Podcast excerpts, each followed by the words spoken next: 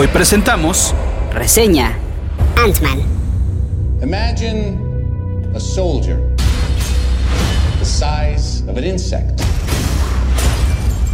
The ultimate secret weapon. Con la película del hombre hormiga se acabó la doble dosis de Marvel para este 2015.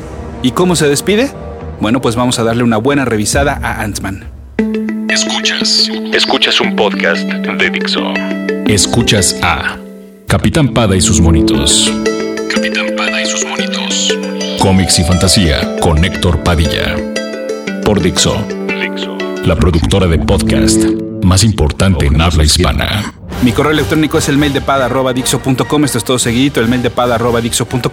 Y mi Twitter es arroba ese auto para que ustedes sigan ese auto. Abusados porque este contenido contiene spoilers. Es decir, si no han visto la película, pues... pues no lo escuchen. Escúchenlo ya cuando la hayan visto, porque si no lo van a disfrutar más. Si les vale, pues bueno, adelante, pero que conste que yo les dije.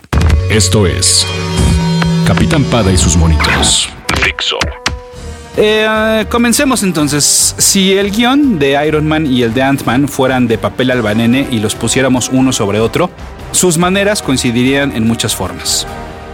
Un sujeto que jamás se imaginó ser un héroe tendrá que defender una nueva tecnología para evitar que caiga en malévolas manos, sobre todo en las de un señor pelón. Para ello tendrá que emplear un traje único y el aprendizaje de todas las facultades de este objeto será parte del camino para lograr la meta y derrotar a una versión retorcida del superhéroe principal. Ant-Man es una película tradicional de superhéroes, que representa un retroceso en los guiones más inteligentes que nos habían ofrecido cintas como Captain America, The Winter Soldier o la trilogía de Batman de Nolan. Y no porque esté en contra de lo simple, pero es que hay maneras de hacerlo, como lo demostró Guardianes de la Galaxia. Ant-Man es un arma poderosa para aquellos que dicen que ya están hartos de las películas de superhéroes.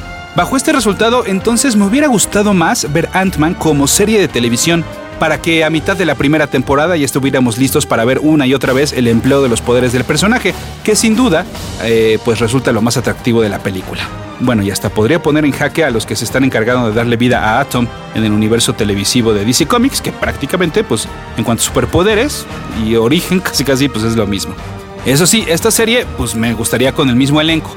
Y es que hemos confirmado que no había nadie mejor para interpretar al adorable Scott Lang que Paul Roth.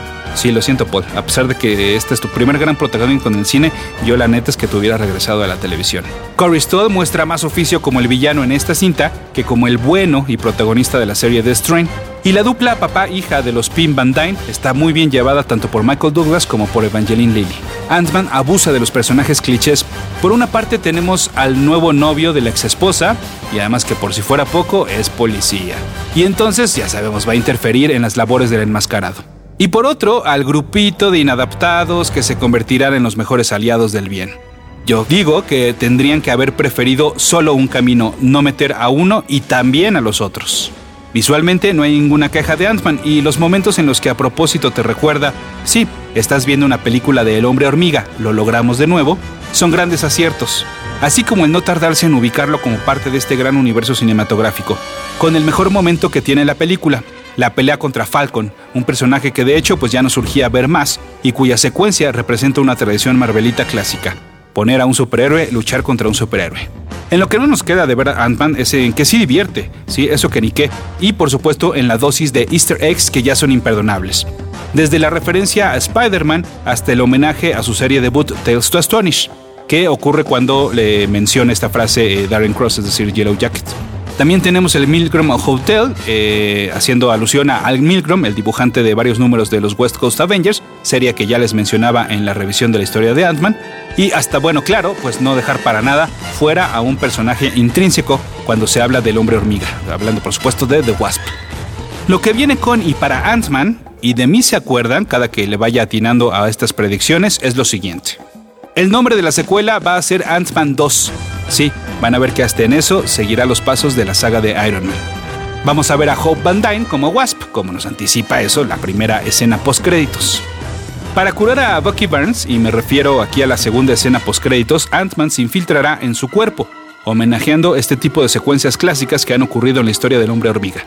Veremos referencias de Pym en la segunda temporada de Agent Carter, a quien vimos pues, más viejita en los primeros minutos de Ant-Man, al lado del personaje de Howard Stark.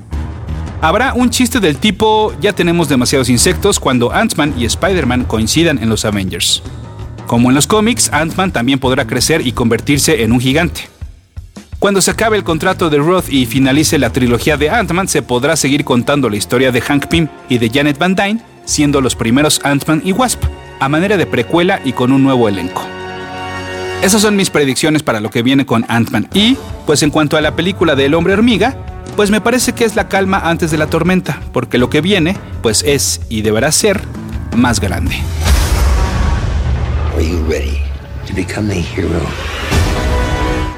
Dixo presentó Capitán Pada y sus monitos. El diseño de audio de esta producción estuvo a cargo de Fernando Benavides.